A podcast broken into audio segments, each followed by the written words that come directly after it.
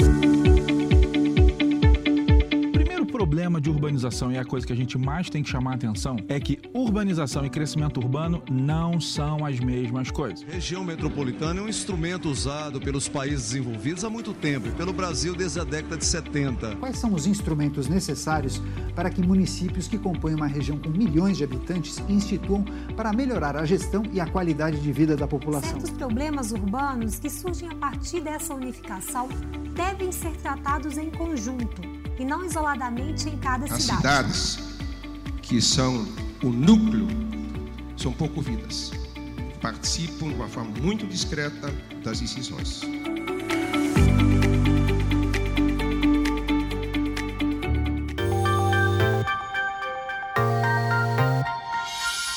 A Fundação da Liberdade Econômica é um centro de pensamento, produção de conhecimento e formação de lideranças políticas que se baseia na defesa do liberalismo econômico e do conservadorismo como forma de gestão. Para mais informações, acesse flebrasil.org.br.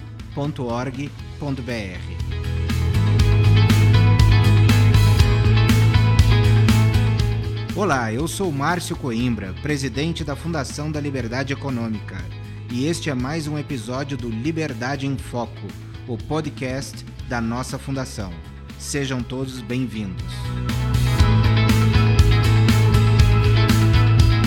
No nosso podcast falaremos de um tema muito importante para o Brasil: a importância das iniciativas metropolitanas.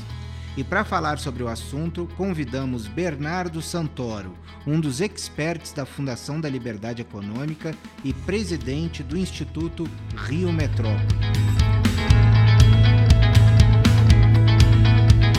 Prezado Bernardo, é uma satisfação enorme recebê-lo aqui no podcast Liberdade em Foco. Seja muito bem-vindo.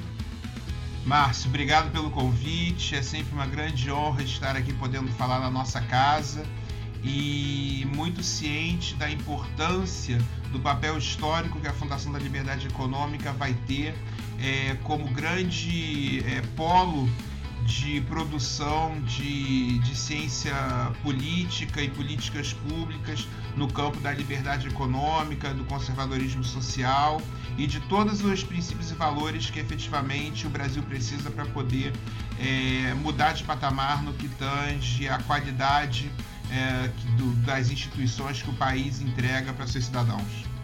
Obrigado, Bernardo. Vou começar te perguntando uma situação é, importante para a gente situar o nosso ouvinte. Você foi a pessoa que teve a iniciativa desse projeto metropolitano. Fala para a gente de onde nasceu a sua ideia e como você conseguiu implementá-la. Então, na verdade, a iniciativa aqui no Rio de Janeiro não foi bem minha, mas eu meio que consertei, na verdade, quando caiu na minha mão. É, a ideia foi basicamente o seguinte: a, a, a, questão das regiões metropolitanas elas já são trabalhadas é, há muito tempo, pelo menos desde 1975. Uh, ah, inclusive aqui no Rio de Janeiro chegou a ser trabalhado um tempo até a extinção no governo Moreira Franco. É, e nós temos regiões metropolitanas organizadas é, em vários pontos do Brasil há muito tempo. É, com, aí eu, dou, eu trago especial foco, por exemplo, é, em Curitiba, onde, por exemplo, a região metropolitana lá funciona desde 1975. Só que no, houve uma grande mudança recente no direito metropolitano é, que acabou gerando uma nova demanda de reformas institucionais nesse setor. E aí é muito importante a gente frisar que a Constituição é, de 88, ela na verdade, de certa forma, reproduz uma, uma um, um dispositivo da, da Constituição barra Emenda Constitucional 01 de 69, que já trabalhava a ideia de regiões metropolitanas. E aí eu vou explicar rapidamente o papel da região metropolitana dentro do federalismo brasileiro, porque as pessoas possam entender. É, a região metropolitana, ela na verdade, ela traz uma lógica de regionalização, ou seja, de agregar municípios em torno de pautas de funções públicas em comum. Ah, e, e, inclusive o termo usado pelo artigo 25, parágrafo 3 da Constituição, que é ah, o, o inciso que efetivamente, o parágrafo que efetivamente trabalha essa questão em nível constitucional, ela fala em funções públicas de interesse comum Essas funções públicas de interesse comum elas se contrapõem às funções públicas de interesse local, que são funções típicas é, de, uh, dos municípios. Né? Uh, o município, no artigo 30, ele, é, a Constituição, na verdade, no artigo 30, ela, ela, traz uma lista de competências municipais e no inciso 1 está lá escrito que uma dessas competências municipais é exatamente tudo aquilo que for de interesse local. A ideia de interesse local é muito vaga, né? é um conceito jurídico indeterminado. Mas a, a, jurisprudência, os costumes, etc. e tal, trabalharam muito a ideia de que questões relacionadas à infraestrutura são questões de interesse local, portanto, são municipais. Só que qual é a lógica, qual é o problema dessa lógica?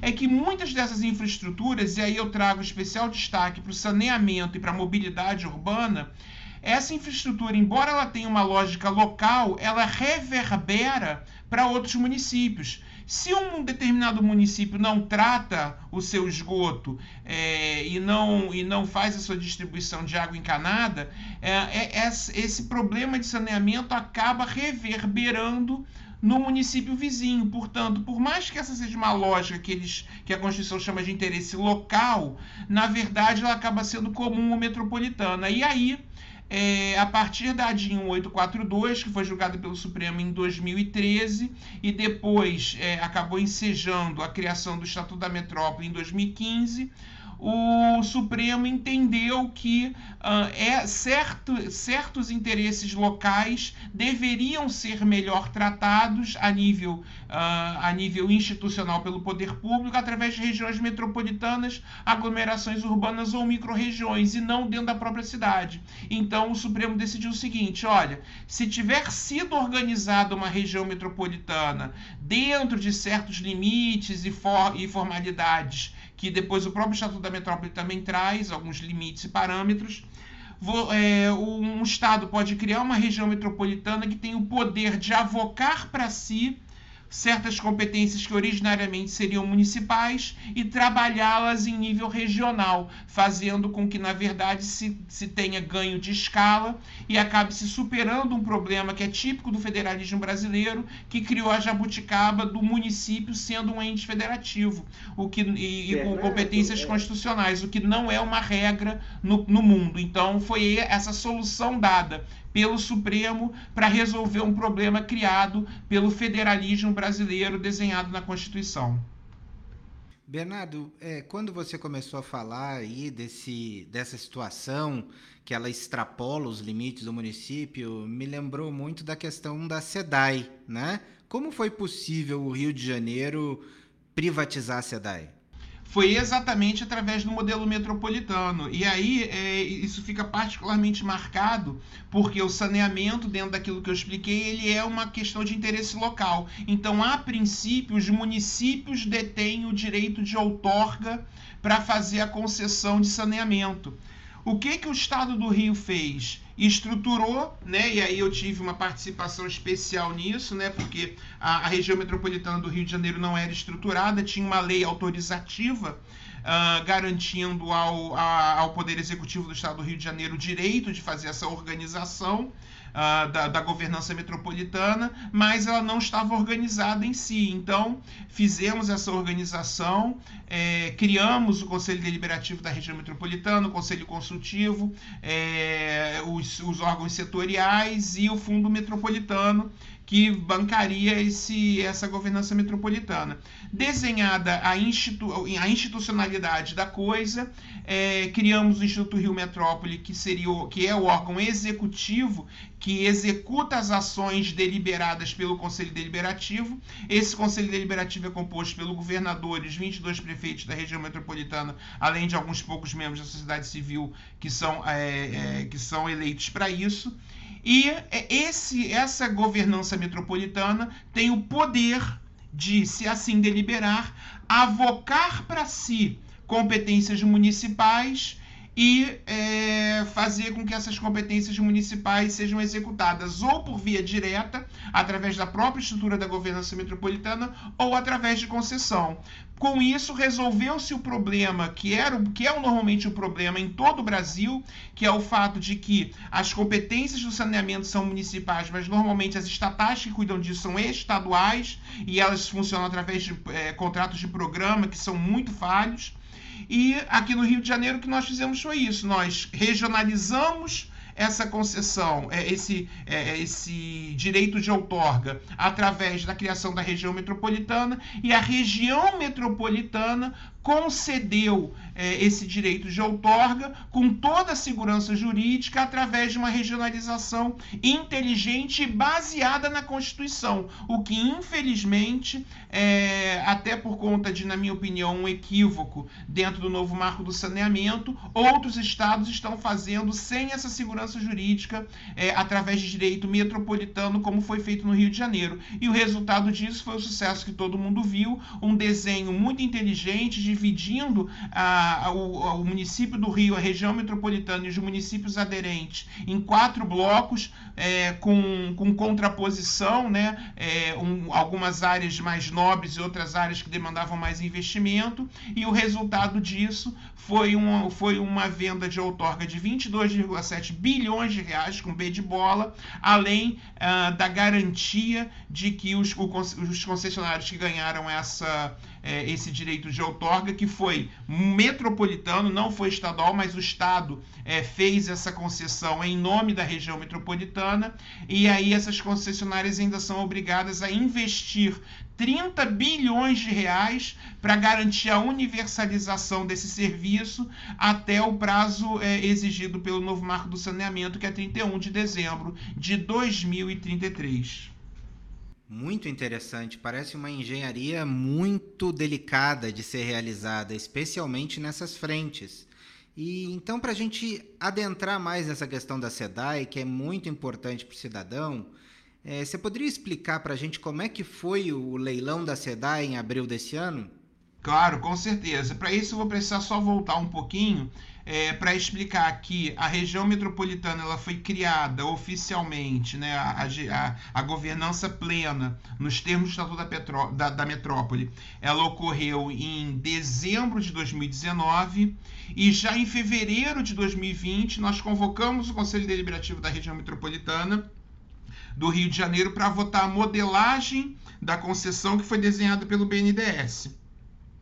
E aí é, essa, essa modelagem foi aprovada quase que por unanimidade. Na verdade, só votaram contra o município do Rio de Janeiro e o município de São Gonçalo. Só que aí existe um diferencial do regime metropolitano em relação a um consórcio de municípios. Enquanto que num consórcio de municípios, se um dos municípios não está satisfeito com o arranjo, simplesmente vai embora, né? E, e de certa forma denuncia o contrato e não, e não adere ao contrato. Na região metropolitana, como ele é uma governança institucionalizada, se um, se um dos municípios perde a votação, ela fica ainda assim vinculada à decisão dos vencedores. Então, por mais que o município do Rio de Janeiro e o município de São Gonçalo, na época, não é, tivessem de acordo com essa modelagem, é, eles é, foram uh, obrigados a aceitá-la, inclusive judicializaram e perderam o tempo inteiro. É, ao longo do ano de 2020, fizemos as audiências públicas, consultas públicas e, e, e maturação uh, de toda a documentação necessária para o edital de licitação é, e o projeto em si. E em dezembro de 2020, a região metropolitana novamente é, se, se reuniu agora para votar o edital de licitação, os demais documentos e todo, e todo o modelo pronto, é, bem como votar o, a autorização para que o Estado conduzisse, através da sua estrutura, a, a, a concessão da, do saneamento em nome da região metropolitana. E aí, nesse momento, somente o, Rio, o município do Rio de Janeiro votou contra, São Gonçalo, aí, nesse caso, já votou a favor também e, e, ficou autorizado o Estado do Rio de Janeiro a promover a concessão do saneamento em nome da região metropolitana. Faltando 24 horas para o leilão, infelizmente, é, o, a Alerj tentou acabar com, com o leilão, votando um decreto é, legislativo que sustava o decreto do governador, que nada mais fez do que pôr em execução a decisão metropolitana. Ou seja, era um decreto que, na verdade, embora tivesse sido editado pelo governador, ele apenas cumpria uma ordem metropolitana. E aí o, o governador, então, editou um contradecreto explicando isso, com base no parecer que nós escrevemos aqui no IRM, e no dia seguinte, de manhã, dois deputados amigos é, entraram com mandado de segurança, escrito aí, né, tenho a, a, honra de dizer que eu e meu assessor Douglas escrevemos esse mandado de segurança, e esse, e esse mandado de segurança gerou uma liminar que garantiu a, a realização do leilão com base nessa ideia de que o que a Alerj tinha feito no dia anterior era uma usurpação de competência estadual de uma competência que é ou municipal ou metropolitana. Portanto, o arranjo metropolitano foi exatamente a base jurídica que permitiu que fosse feita essa concessão sem que houvesse a interferência do Estado, que não é o detentor do direito de outorga, e aí a LERJ não pôde é, se intrometer nessa questão, e aí, posteriormente, a própria LERJ também entendeu a importância do conceito e reinou a paz na, na, na questão política nesse, nesse setor, e hoje nós temos a LERJ como um grande parceiro dessa concessão. Mas naquele momento, é, até por ser uma novidade jurídica muito grande, houve uma, uma, um certo desentendimento no, no, no setor, inclusive muitas é, associações e sindicatos tentaram embarrear juridicamente, todas caíram, até que teve um momento, inclusive, que o ministro do Supremo, o presidente Luiz Fux, é, exarou uma, uma liminar dizendo: ó. É, qualquer questão envolvendo, envolvendo concessão da SEDAI tem que ser decidida aqui, tá, tá, tá aberta ah, quer dizer, está legalizado o, o, o, leilão. Então, assim, foi um, um, esforço de muitas pessoas, em muitas camadas, em, em, vários poderes, mas que no final das contas gerou esse leilão. É, três dos quatro blocos foram concedidos.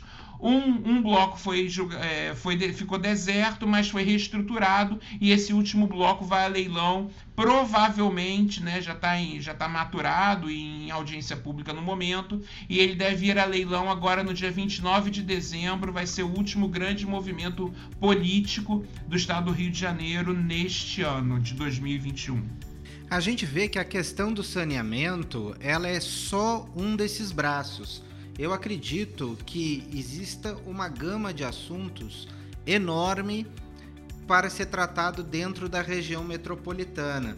Você, como presidente do Instituto Rio Metrópole, podia nos dizer quais são os próximos desafios da região metropolitana? Sem dúvida. Dentro do próprio saneamento, nós não esgotamos o assunto ainda.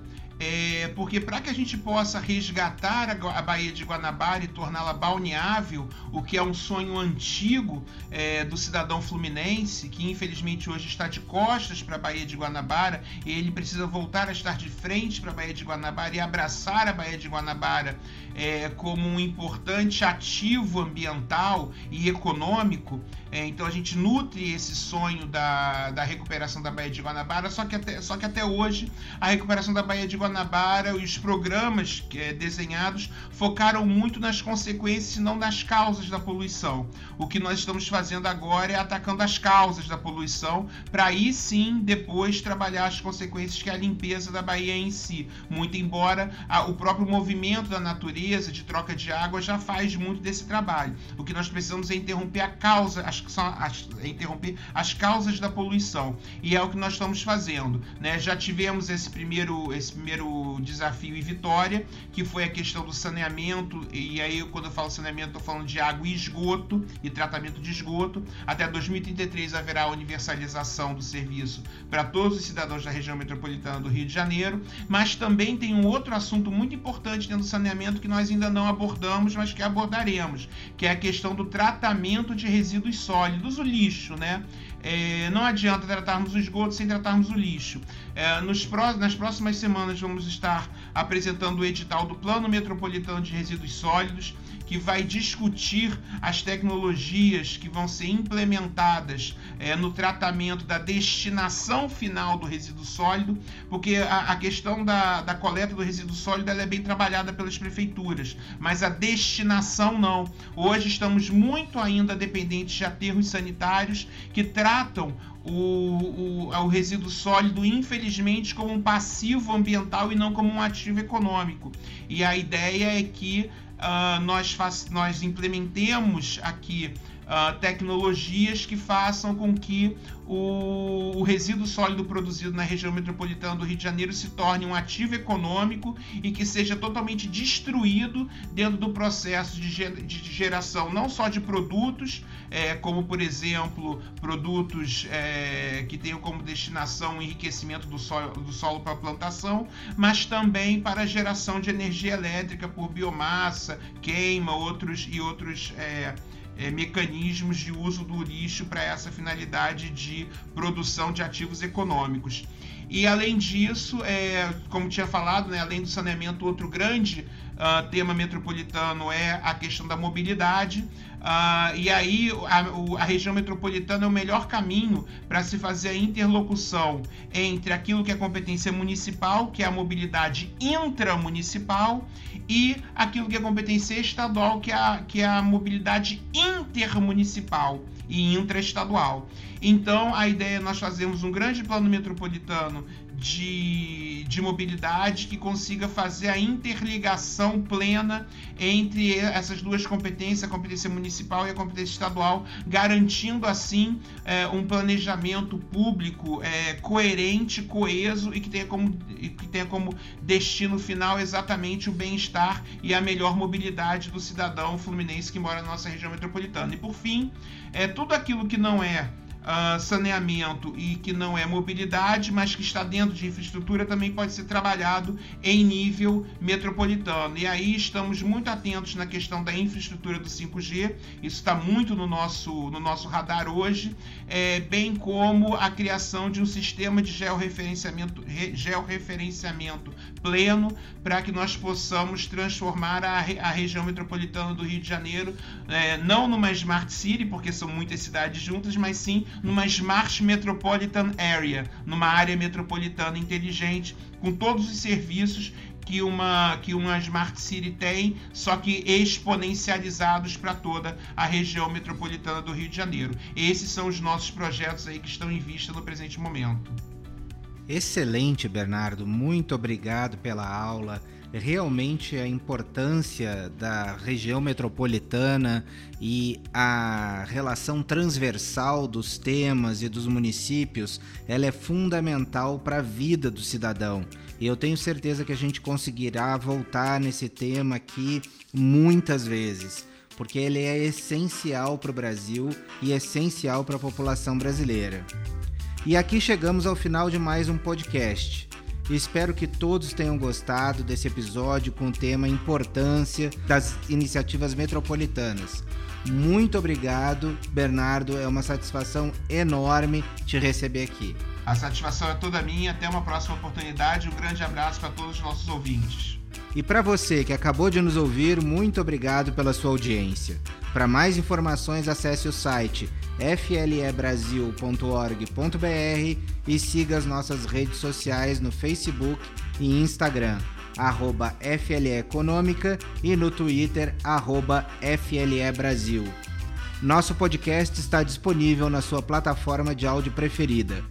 Você também pode seguir nosso podcast no Spotify, Amazon, assinar no Apple Podcasts e se inscrever no Google Podcasts ou no Castbox e favoritar no Deezer. Desse modo, você receberá uma notificação sempre que um novo episódio for ao ar. Eu sou Márcio Coimbra, presidente da Fundação Liberdade Econômica, e este foi mais um Liberdade em Foco. Um grande abraço e até a nossa próxima conversa.